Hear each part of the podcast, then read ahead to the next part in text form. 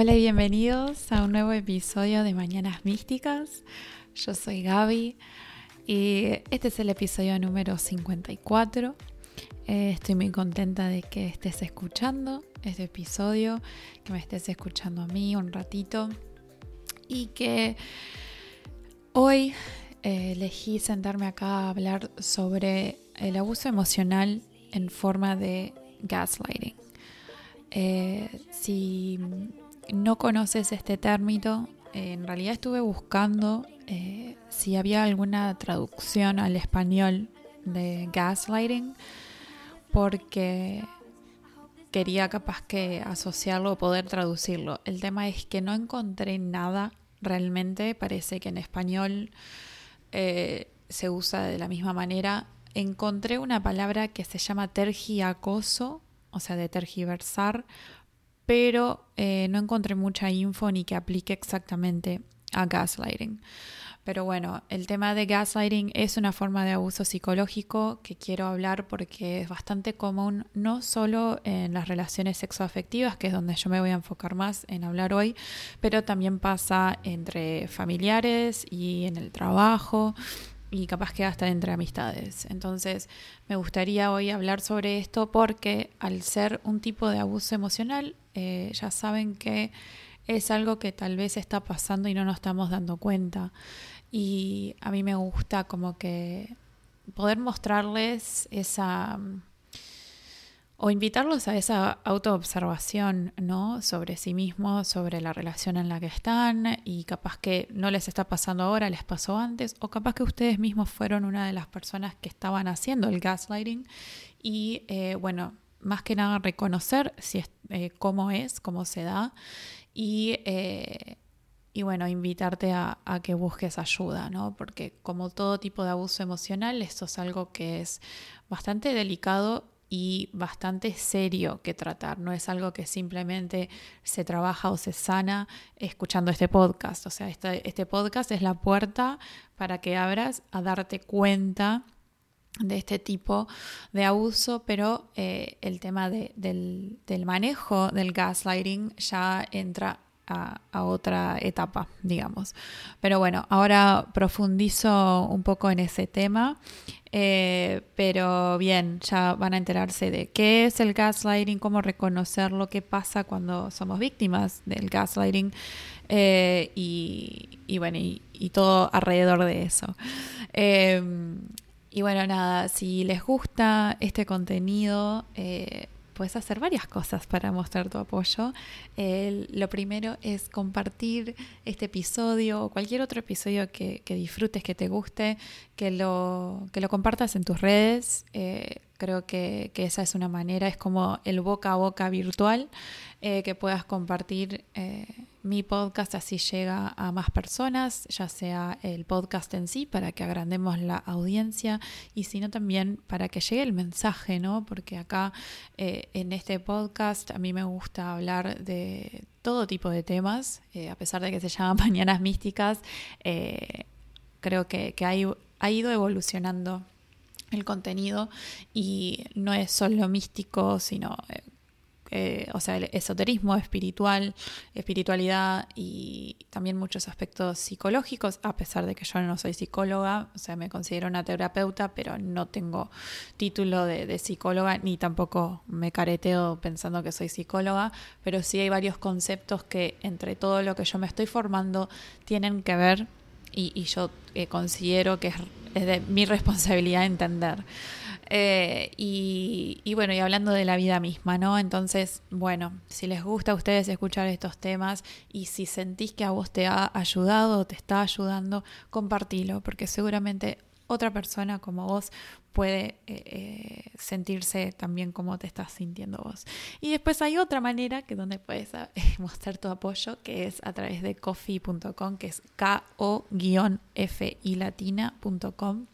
Y ahí es una página, yo tengo un perfil donde vos podés comprarme, o sea, coffee en inglés es café, y esa página cuando entras podés comprarle un coffee a, las, a los creadores. O sea, en mi caso, si entras a mi perfil, vas a encontrar que podés donarme un café por un dólar. Lo único que... Eh, como no es una plataforma uruguaya ni regional, eh, solo puedes hacerlo por PayPal y es un dólar, o sea, no es en pesos. Entonces está medio restringido. No he encontrado nada acá en Uruguay que haga lo mismo. Creo que ya lo dije en otro episodio. Así que si hay alguien por ahí que es creador de apps o de algo, eh, por favor crea algo como Coffee porque estaría de más para apoyar personas que hacen contenido gratuito como hago yo, porque este podcast lo hago a mi tiempo, lo subo, lo grabo y después tengo que, que cada episodio subirlo a una plataforma que lo distribuye a Spotify y a Apple y eso tiene un costo. Eh, yo lo hago por amor a ustedes para que lleguen mis reflexiones y mi información, pero no estaría mal hacer un intercambio, encontrar ese equilibrio entre, eh, bueno, ya sea tu boca a boca o, tu, o lo que compartís en las redes y si no, ese coffee, ese cafecito eh, que puedes pagar online. Bueno, ¿qué más? ¿Qué otra cosa? Bueno, en Instagram, eh, si me seguís por ahí, si no me seguís, buscame arroba mina mística eh, o mi nombre Gabriela Mina. Ahí estoy todos los días, eh, todo el día básicamente, subiendo contenido, post. hace poco subí un par de, de videos, uno de ego espiritual, que no sé si lo, ya lo miraron, y el último video fue sobre el cannabis el cannabis, cómo se, usa espiritualmente y, bueno, un concepto alrededor de eso, porque justamente fue eh, el 20 de abril 420 y bueno, hablé un poco de, de por qué se celebra el, el 420 y, y, cómo es el, todo el enfoque espiritual alrededor del cannabis. Bueno, ¿qué más? ¿Qué más? ¿Qué más? Ah, bueno, eh, ayer, que fue sábado, y bueno, dependiendo de cuándo vos escuches esto, va a ser el día, pero el sábado 24 de abril estuve eh, con los chicos de El Hoyo Negro en la radio El, Aguantadero, eh, que me entrevistaron. Estuve ahí de tarde un rato eh, charlando sobre todo un poco, pero claramente enfocado un poco a lo místico, en las cosas que yo hago, la hipnoterapia. Eh, y contestando algunas preguntas de, los oyentes. Y bueno, estuvo, estuvo de más. Eh, me encantó, era la primera vez que había estado eh, en, un, en un contexto así de radio. y a pesar de que yo puedo sentarme acá a hablar con ustedes en el podcast sola, me había puesto nerviosa porque yo qué sé, no es lo mismo el estar con cinco personas más, no sabes ni lo que te van a preguntar, no sabes si vas a pegar onda yo qué sé, es como cosas que escapan de mi control. Y acá sentada yo puedo eh, cortar, editar, decir, no decir. Yo elijo lo que quiero decir también. Entonces es como que, bueno, eh, estaba un poco nerviosa y ansiosa, pero nada que ver. A los cinco minutos que llegué ya me sentía como en casa y, todo fluyó re lindo. Eh, así que bueno, para las personas que llegaron a escuchar el programa ese día, gracias, porque estuvo re lindo. Eh, y bueno, capaz que, no sé, queda, queda la oportunidad de capaz que volver. Eh, y, bueno, ahora ya me saqué, me saqué esos nervios de arriba, así que si llega a pintar otra vez una radio, resto ahí. Em, y, y búsquenlos, busquen el hoyo negro en, en Instagram, arroba, em, no sé si es hoyo negro radio. Y, y, pueden seguirlos ahí, están todos los sábados de 16 a 18 horas. Em, y después, ¿qué más? Por ahora creo que más nada. Eh, sí, sé que hay fans de Pipo, así que Pipo anda bien, anda feliz y contento. Eh, no tengo muchas novedades sobre Pipo, pero sé que muchas personas les importa porque ya es parte de. Eh, ¿Y qué más, qué más, qué más? Lo último, tengo la agenda abierta para mayo, para abril ya no me quedan lugares, eh, pero si estás interesado en tener alguna sesión conmigo, ya sea de Reiki, de tarot terapéutico o de hipnoterapia, hay algunos lugares disponibles para mayo. Eh, así que contáctame por Instagram por mensaje directo y si tienes mi número por WhatsApp y podemos coordinar eh, el día que nos quede bien a ambos. Así que bueno, acá eh, me despido, los dejo con el episodio de hoy, con, la, con el tema de hoy. Espero que lo disfruten, espero que se lleven algo, que, aprendan algo. Eh, y bueno, si, si me quieren contactar, si me quieren escribir lo que opinan, si les gustó o no les gustó, si algo les despertó, como siempre ahí en los mensajes directos de Instagram los estoy esperando. Gracias.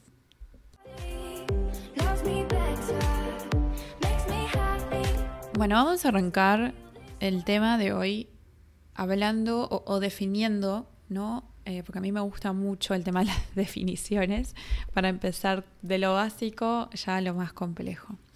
Y voy a empezar no desde el gaslighting, sino desde abuso emocional. El abuso emocional es el intento de controlar a otra persona mediante la crítica, la vergüenza, la humillación, la culpa, la prohibición, la negación de los derechos, los sentimientos o afines de esa otra persona. Y también el abuso emocional se considera, o sea, es también no se pueden intercambiar la misma palabra por abuso psicológico. Y esto es bastante peligroso porque es un tipo de abuso que se considera invisible a la vista. Muchas veces y capaz que por mucho tiempo el abuso psicológico emocional ni siquiera se consideraba abuso y hoy en día yo sé que hay personas que no lo consideran como abuso, lo consideran como algo normalizado. Y em, normalizado y también como que no es para tanto. Y, y es invisible porque a diferencia con el abuso físico, el abuso físico se puede ver a simple vista o se puede comprobar a simple vista, ya sea un machucón, una lesión, eh, lo que sea, ¿no? que, pueda suceder en, un ambiente o en una relación. Así, eh, y el abuso psicológico no. Pero eh, es algo que ya ha tomado otra trascendencia, otra importancia, otros estudios alrededor y eh, sí, ya hay otro tipo de enfoque, a pesar de que hay personas que, que, se niegan a eso o no les da la importancia, pero el abuso emocional sí existe, sí es algo que se trata, que se maneja y que también se puede denunciar. Ahora, sabiendo que el abuso emocional es eso, es ese intento de controlar a la otra persona con todo lo que había dicho, ¿no? La humillación, la, eh, la prohibición, la crítica, etc. Dentro del abuso emocional está el término de gaslighting.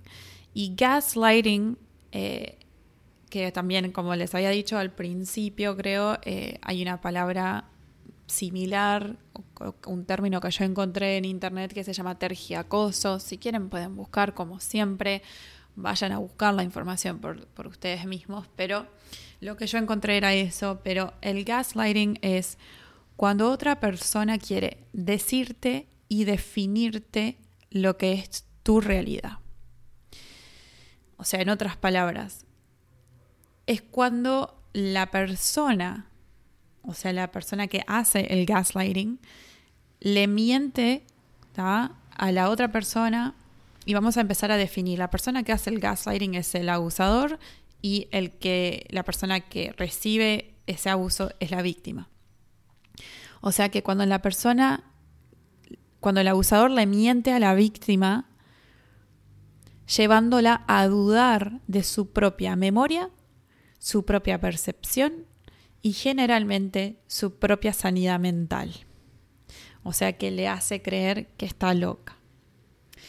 Y yo pensé en algunos ejemplos porque obviamente me gusta siempre conectar mis propias vivencias con lo que yo les vengo a compartir siempre al podcast. Y les voy a dar un ejemplo para traerlo a tierra, ¿no? Igual ya va a ir todo cayendo eh, de a poco. Cuando yo era eh, más joven, cuando era más pendeja, y en realidad fue mi primera relación realmente, digamos, seria y larga. Em, yo tenía, no sé, 18, 19 años, pero en esa relación que yo estaba, la persona con la que yo estaba me hacía gaslighting. Claro que yo en el momento, yo no sabía, o sea, yo me vine a dar cuenta que esta persona me hacía gaslighting ahora, o sea, 10 años después. Pero ahora entendiendo el tema, yo puedo reconocer cómo me lo hacía. Entonces, ¿qué pasa? Por ejemplo, eh, yo estaba en esta relación, era una persona que eh, era muy sociable, era una persona que tenía muchos amigos, muchas amigas, ah, salía mucho, era RPP de fiestas, o sea que no sé de qué generación sos, si estás escuchando esto, pero capaz que si sos como yo, yo tengo 31, capaz que te acordás que los RPP eran personas que, eh, que manejaban las listas de los boliches y daban tarjetas, los flyers, te ponían en la lista para entrar gratis antes de cierta hora y bueno, esas personas que, se consideraban RPP, eran como los influencers sociales, pero eh, que en realidad lo único que usaban era el Fotolog y Facebook, ¿no? O el MSN. Pero bueno, eh, y si conoces o fuiste RPP, sabes que conoces a mucha gente. Y es mucha gente que iba a bailar, mucha gente del ambiente, de los, los barman, o sea, todo eso. Y eh, yo salía con esta persona, ¿no? Que aparte es como que ser RPP era como, no sé, era como eso de influencer y ya tenía como una connotación súper, tipo, wow, eh, sos repopu. Entonces, bueno, esta persona eh, me hacía gaslighting porque yo, por un lado, claramente siempre desconfiada, o sea, e-, él, estando en, esa, en ese tipo de ámbito, siempre estuve desconfiada de lo que hacía, con quién estaba y todo eso. Pero eh, me acuerdo con cosas puntuales y personas puntuales, yo a veces le preguntaba, ¿no? Eh, pero vos me dijiste que no ibas a ir, no sé, a tal lado y que ibas a ir con tu amigo. Yo nunca te dije eso, yo te dije que iba a pasar por lo de tal, por lo de mi amiga tal, y como que diciendo que lo que yo estaba diciendo era una mentira. Y me acuerdo porque, claro, eh, vinculado con esa desconfianza que yo tenía en él y la toxicidad que ya existía en nuestra relación, yo un día en, le... porque no sé, también volviendo a nuestra generación, eh, para las personas que usamos MSN, cuando vos escribías, o sea, todas tus historias, todas tus conversaciones se guardaban en una carpeta que era como un historial y con cada usuario eh, podías ver esa conversación se iba guardando. Capaz que había una opción para que no se guardara, pero bueno, no sé, yo sabía que se guardaba. Un día yo estoy en la casa de él, llego a la casa, él seguía durmiendo, y yo ya tenía confianza con sus viejos, entonces dije, ta, voy a dejarlo dormir, voy a usar la compu, voy a entrar a Facebook, a MSN o lo que sea que existía. Y dije, bueno, este es mi momento para revolver. Y entré a sus eh, carpetas de MSN y encuentro que en la conversación, en una conversación con su mejor amigo, estaba refiriéndose a ese, justamente ese ejemplo donde yo le decía que cuando le, le planteé, ¿no? Vos me habías dicho que ibas a hacer esto, pero en realidad hiciste lo otro y me estás diciendo que nunca me dijiste que ibas a ir a la casa de esta chiquilina. Y en la conversación, entre ellos hablando de que fueron efectivamente a la casa de la gurisa y que encima él se acostó con la gurisa y el amigo se acostó con la otra amiga. Bueno, en fin, después eso desató en otra cosa, es una novela para otro día. El tema acá, el punto que les quería demostrar era que yo estaba tratando de, de preguntarle y de decirle, hey, vos me habías dicho que ibas a hacer algo, fuiste a hacer otra cosa, yo ni siquiera estaba dudando si se fue a acostar con la piba, o sea, yo eso lo encontré después pero el hecho de que había como una confusión de, historias de lo que me había dicho y lo que hizo, y que en respuesta a lo que yo le estaba diciendo, a mí me estaba tratando como mentirosa, y yo dudando dije, wow, ok, capaz que en realidad no me llegó a decir eso y yo estoy no inventando y como que después de ahí como a mí me hizo dudar de eso yo bajé un poco un cambio y dije, bueno, está capaz que tiene razón, capaz que yo entendí cualquiera, dudé de mí y no, o sea, como que seguimos y quedó por eso. Entonces, a ver, básicamente el gaslighting, aparte de ser abuso emocional, o sea, es una forma de manipulación. Y es la manipulación a través de la duda. O sea, es una duda que se, que se planta, es como una semillita de duda que se planta en la víctima y que deriva a cuestionar o sea, como les dije hoy, o sea, eh, básicamente tu estado mental. Entonces, la persona que manipula lo que hace es mentir. Te miente y acá es re importante poder leer el lenguaje corporal de la persona. dependiendo de cuánto tiempo has estado con la persona, capaz que podés darte cuenta cuando te mienten o no, pero hay como un lenguaje corporal universal sobre la, o sea, cuando las personas mentimos, que comúnmente cuando nosotros venimos a preguntarle algo a alguien y vamos a mentirle, miramos o desviamos la mirada hacia otro lado. ¿Para qué? Porque cuando desvío el primero, porque no le quiero mirar a los ojos a la persona que me está preguntando algo, y cuando yo desvío la mirada, en realidad la fijo en otra parte para yo buscar la información que quiero decirle para, ya sea inventar la mentira o para buscar la mentira que yo ya expresé en, en algún momento y cómo yo lo tengo que seguir reforzando, o sea, seguir la historia de la mentira.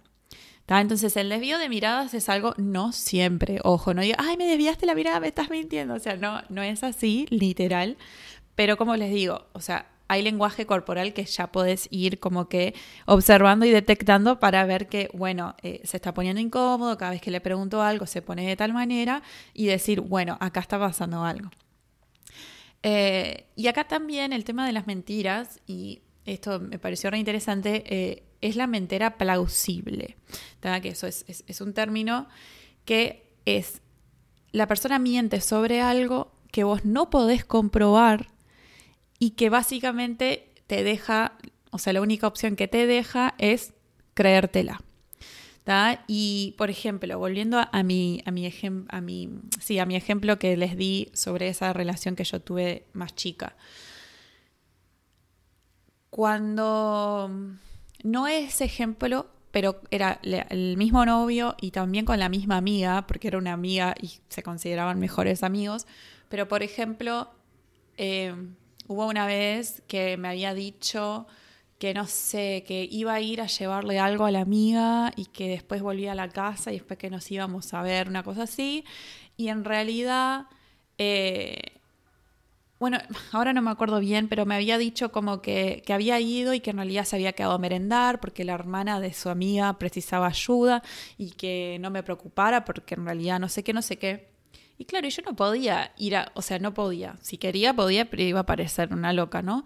Eh, si realmente se había quedado a merendar, si había ayudado a la hermana de la amiga a hacer los deberes, o sea, yo no lo iba a hacer. Él me dio esa información, yo la tomé como verdadera porque dije, tan, no hay forma de que yo vaya a comprobarlo, ni me animo a comprobarlo y me la, me la como, ¿no? Entonces, eso es algo a tener en cuenta, ¿no? Que ese tipo de mentiras, cuando te dicen algo que vos no ya ves que no hay forma de, de encontrar la evidencia, es como que, bueno, te deja dos opciones, o seguirle indagando o básicamente creértela. Y esto también, eh, o, sea, hubo otro, otra forma eh, de darte cuenta, que en realidad yo ahora les voy a dar, creo que son 12, 12 signos eh, de, gaslighting, pero algo, una, yo no diría cualidad, pero ¿cómo es que diría? Como una característica de esta persona que hace gaslighting, es que son personas eh, súper ambiguas al hablar y al decirte eh, las cosas. Eh, te dicen, o sea, como que no te dicen las cosas de forma concreta. Em, yo qué sé, te pueden decir, bueno, me gustaría que nos veamos en unos días, ¿no? En estos días. ¿No? Y vos quedas ahí esperando, esperando, está bárbaro y pasan tres días y vos le escribís, hey, nos vamos a ver y no sé qué, me dijiste que nos íbamos a ver y tipo, y ahora me dejaste esperando y yo estoy requemada y que no sé qué, y te dicen, bueno, pero yo no te dije si nos íbamos a ver hoy ni te dije si nos íbamos a ver mañana, te dije en estos días, así que no me atomices, ¿no? Eso es una forma capaz que muy básica de, del gaslighting, pero es esa ambigüedad en no te digo exactamente cuándo te quiero ver, es tipo cuando me pinta, ¿está? Entonces acá el objetivo, o sea, para que se entienda, el objetivo del gas, de la persona que hace gaslighting, o el del abusador de esta forma, es controlarte. Es controlarte mediante la invalidación de lo que vos digas o creas. Entonces, acá hay 10, tengo 12 signos de, para darte cuenta y ojo. Las frases y las cosas que yo voy a decir no van a definir literalmente al abusador. Son indicios. Yo no quiero que ahora escuches estas 12 cosas y vayas corriendo a pelearte o a decir tipo, vos sos esto y vos... No, no quiero que salgas corriendo a hacerlo. Sí lo que quiero es que lo escuches, que lo que te autoobserves, o sea, después al final voy a darte también como unas indicaciones, pero eh, esto no más es para abrir los ojos, ¿está? Esto es para eh, observarte, como hice yo, ¿no? Cuando aprendí este término y todo, me di cuenta en mis parejas eh, pasadas cómo me estaba pasando y capaz que también te das cuenta que sos vos que lo estás haciendo y que no están, o sea, no es que esté que no esté mal, pero sino que esta es la oportunidad para vos entender por qué lo haces, por qué querés controlar a la otra persona y eh, bueno, buscar la manera de sanar eso y de trabajarlo. Así que vamos a empezar. El signo número uno es, y esto es, son como frases, ¿no? Que, que capaz que dicen o frases comunes te pueden decir, yo no hice nada malo o a mí no me pasa nada. Y esta es algo, esto es algo muy común y, es algo bastante estereotipizado eh, para las mujeres, ¿no? Eh, las mujeres cuando dicen a mí no me pasa nada, en realidad les pasa todo, ¿está? Pero es una estupidez. Pero a la misma vez, esto es, puede ser un indicio de alguien que hace gaslighting, porque la persona lo que está haciendo es negando a que hicieron algo mal. No es la negación de que a mí no me pasa nada, ¿no? Eh, porque ese, estereotipo que acabo de, de, decir es cuando en realidad digo que no me pasa nada y en realidad estoy re enojada. Acá lo que me estoy refiriendo es cuando yo en realidad me porté mal con la otra persona, la lastimé y me vienen a decir, pa Gaby, o sea, me está pasando algo, vos me hiciste sentir mal, no sé qué, y yo, yo no hice nada malo o sea, y, si me preguntan, bueno, ¿a vos te pasa algo porque me estás tratando así? Y yo diga, a mí no me pasa nada, acá está todo bárbaro. Básicamente lo que estoy haciendo ahí es hacerme la boluda. Y negando que en realidad sí hice algo mal, que sí herí a la persona que quiero, con la que estoy. A diferencia de que en una relación sana, digamos, yo podría decir, bueno, pará, ¿qué fue lo que hice para hacerte sentir mal? Porque claramente lo hice sin darme cuenta, pero me gustaría saber qué fue lo que hice. Eso ya viene de un lado genuino. Ahora, el otro lado, la persona que hace este tipo de abuso, es a la defensiva. Porque es, no, discúlpame, a mí no me pasa nada, yo no hice nada malo, manejate con lo que vos crees. Signo número dos. El signo número dos es la frase, el problema no son los demás, sos vos. Y acá lo que pasa es que la persona te está culpando a vos por lo que te pasa. Y esto, por ejemplo, el, ejemplo que se me ocurrió es, no sé, llegas a tu casa o, o, está pasando algo en el laburo, ¿no? Y en el laburo te están tratando mal, compañeros o jefes, o hay un ambiente que no está bueno y te están realmente tratando mal, y vos se lo estás contando a tu pareja. Y tu pareja te dice eso, ¿no? Eh, el problema no son los demás, el problema sos vos, porque vos sos XXX. Y a ver, esto otra vez, o sea, todo depende del contexto y todo. Porque una cosa es decirte, hey, ¿por qué, ¿por qué no te fijas a ver si no estás haciendo esto? si vos de tu lado estás aportando de esta manera. No, acá es, el problema sos vos, eh, vos estás eh, divagando, la gente alrededor tuyo no te está haciendo nada, así que eh, no sé por qué estás, estás diciendo lo que decís. O sea, otra vez invalidando lo que dice, pero también culpándote por lo que los demás están haciéndote a vos. El número tres. El número tres es decirte a vos, lamento que te sientas así. En vez de decirte, perdón por hacerte sentir mal. Porque el lamento que te sientas así es básicamente, pa, ¿te sentís mal? Bueno, lamento que te sientas así, me chupa un huevo. Lo otro, o sea, en una relación sana, madura emocionalmente, es, fa, capaz que te pueden decir, lamento que te sientas así, perdón, perdón que te hice sentir mal, no fue mi intención. Hay una genuinidad que hace falta, o, que, debería de existir ¿no? en, este, en este tipo de interacciones para que vos sientas que realmente no están haciéndote el gaslighting. El signo número cuatro.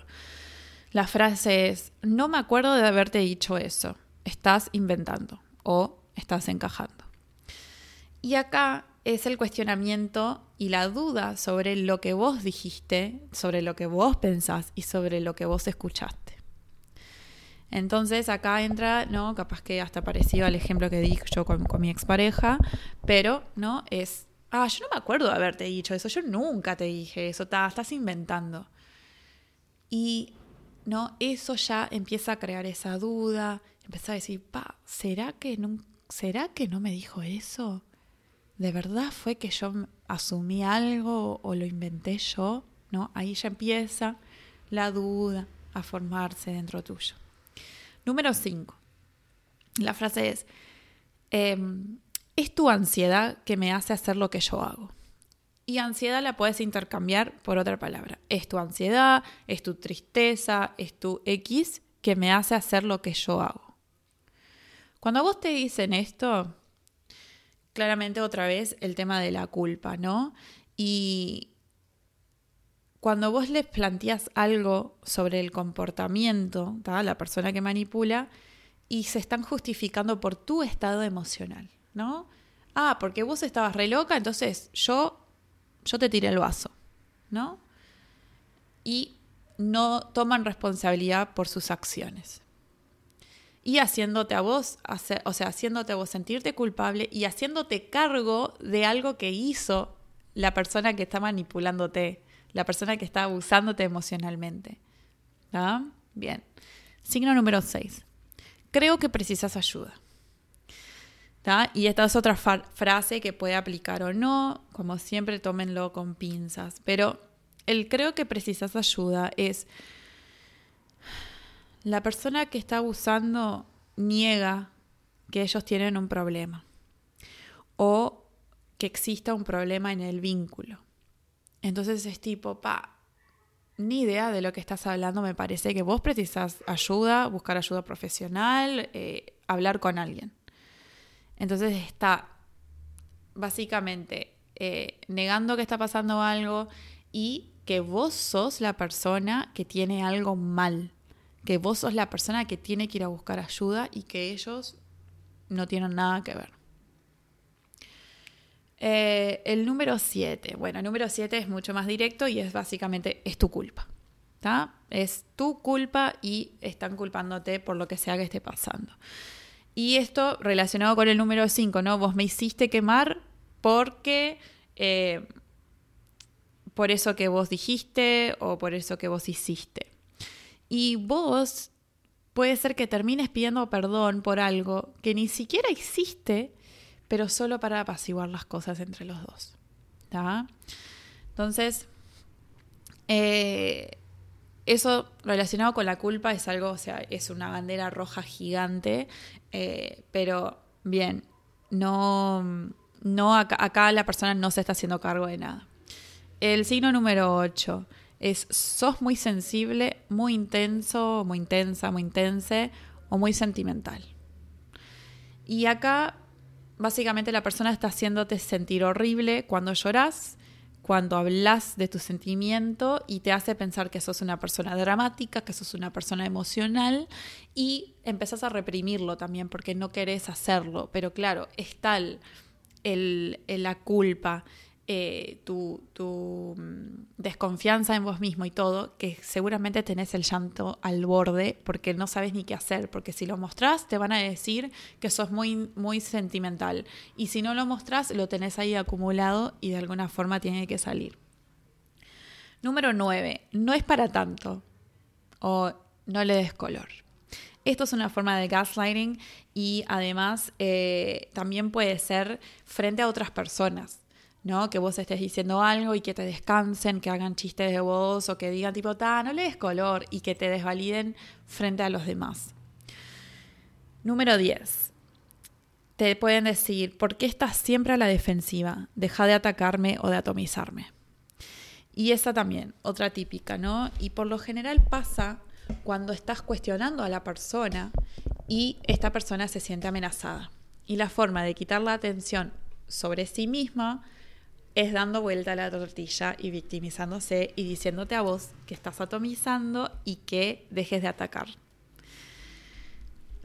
Signo número 11. El signo número 11 no es tanto una frase, pero sino que es un indicio que es el sentirte aislado, el aislarte y que la persona también esté influyendo en este aislamiento, ¿no? Y que te pueda decir que no confíes en tal amigo, que no confíes en tu hermana, que tu, que tu amiga es XX, que no, que te parece que vos no tendrías que estar con esa persona. Y generalmente todo lo contrario, son personas que seguramente pueden darse cuenta de esta manipulación, pero ellos lo que prefieren hacerte sentir es que vos no sos como los demás, que vos no mereces estar con los demás y que aislarte es mejor porque las otras personas te van a hacer daño entonces es más fácil manipularte si vos no te juntas con tus amigos, si no escuchás otras perspectivas, que vos no hables con otras personas de lo que está pasando, porque ahí el manipulador pierde el control.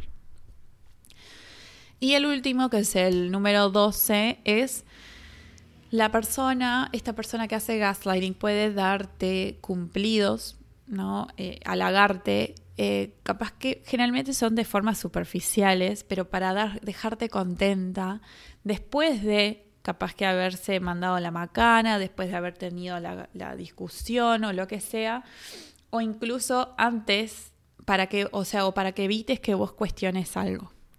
Entonces, también es, decirte, ay, qué linda que estás, ay, no sé qué, no sé qué, eh, si sabe que justo, no sé, eh, llegó tarde después que te dijo que venías a determinada hora o cuando ya las cosas están raras, que te empiece a dar cumplidos o halagarte de alguna manera como para llenarte el ojo y otra vez desviarte la atención a lo que está haciendo la persona abusadora. Eh, bien, esos son los 12 signos. A ver, creo que también algo importante, que es lo donde yo quiero siempre abrir la puerta, es que te auto-observes a cómo te sentís, los sentimientos asociados al gaslighting, que es observarte y prestarte atención, ¿no? Y primero que nada hay una falta de confianza en la persona que es víctima del gaslighting. Hay, bueno, ese sentido de soledad, de aislamiento, de estar desconectado con los demás. Después, creo que los, los más pesados son la culpa y después también la locura el sentir que estás loco y decir, pa, no, perdí un tornillo, eh, lo que estoy escuchando es real, eh, no nada que ver, eh, porque hasta es como un auto gaslighting también, porque capaz que vos misma, escuchando tu intuición o atando los cabos, llegás a algo como a dudar o, que querés plantearle algo a, la persona que está abusando de vos y en ese mismo momento vos decirte, no, no, estás loca, no, no, no, no viajes, eh, tranqui, no le digas nada, primero porque ya sabes que capaz que te va a decir que estás loca, que sos intenso, que lo que sea, y segundo porque ya te acostumbraste a el hecho de que... Eh, de que te falte esa confianza para vos poder pararte firme y decir, no, yo siento que lo que, lo, o sea, lo que yo siento me importa y siento que es verdad y necesito que vos me escuches, ¿no? Pero esa falta de confianza no permite que te pares de esa manera. Entonces, si alguna de las cosas que mencioné te resuenan eh, en tu relación actual, en el ámbito que sea sexo afectivo, en la, en la escuela iba a decir, en el laburo o donde sea, eh, fíjate cómo te sentís alrededor de esa, persona, de esa persona. Y otra cosa importante, después de una conversación o después de plantearle a la persona algo, ¿no? Eh, ya sea si le fuiste a reclamar de una o si le fuiste a conversar sobre algo que sentís que no te cierra o lo que sea. ¿Cómo te sentís después de la conversación? ¿Te sentís mejor o te sentís peor? ¿Te eh, sentís alivio o sentís miedo? ¿Y te sentís escuchado o te sentís estúpido? Porque también la forma que te sentís después de la conversación puede también ser un indicio, ya sea de gaslighting o de otro, otro tipo de manipulación. Entonces hay mucha autoobservación acá para saber si estás en un vínculo que está, que está siendo o sea, abusiva emocionalmente. Y quiero que sepas que ah, una relación sana es un espacio seguro, donde vos podés expresarte, donde vos podés decir lo que sentís, donde vos podés ser quien sos libremente y que del otro lado lo reciban, que del otro lado te vean, que del otro lado te escuchen y que tu voz importa. Eso es una relación sana, que tu voz importe. Y acá no importa si la otra persona está de acuerdo con lo que decís o no. Pero acá eh, eh, una relación sana tiene que ser un espacio seguro.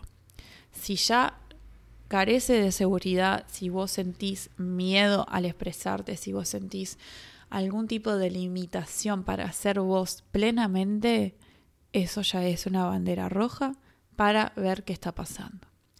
Y con esto cierro en si realmente resonás con esto, si sentís que esto puede ser algo que te esté pasando a vos, si te estás sintiendo de alguna de las maneras que mencioné, buscar la ayuda o el apoyo, ya sea profesional, con un terapeuta, también eh, hablar con alguien que confías, alguien que realmente justamente te va a escuchar, un amigo, un familiar, para contarle lo que te está pasando y que pueda capaz que ayudarte a buscar el terapeuta o la ayuda profesional que precisas. Y em, esto lo compartí el otro día en, Instagram porque me parece importante y yo sé que la mayoría de las personas que me escuchan a mí son mujeres, pero si estás sufriendo una situación de violencia de género y sos mujer, eh, podés llamar al 0800 41 41 y si es por el celular, el asterisco 41 41, que ahí hay eh, asistencia y hay apoyo y hay guía para eh, poder atravesar ese momento.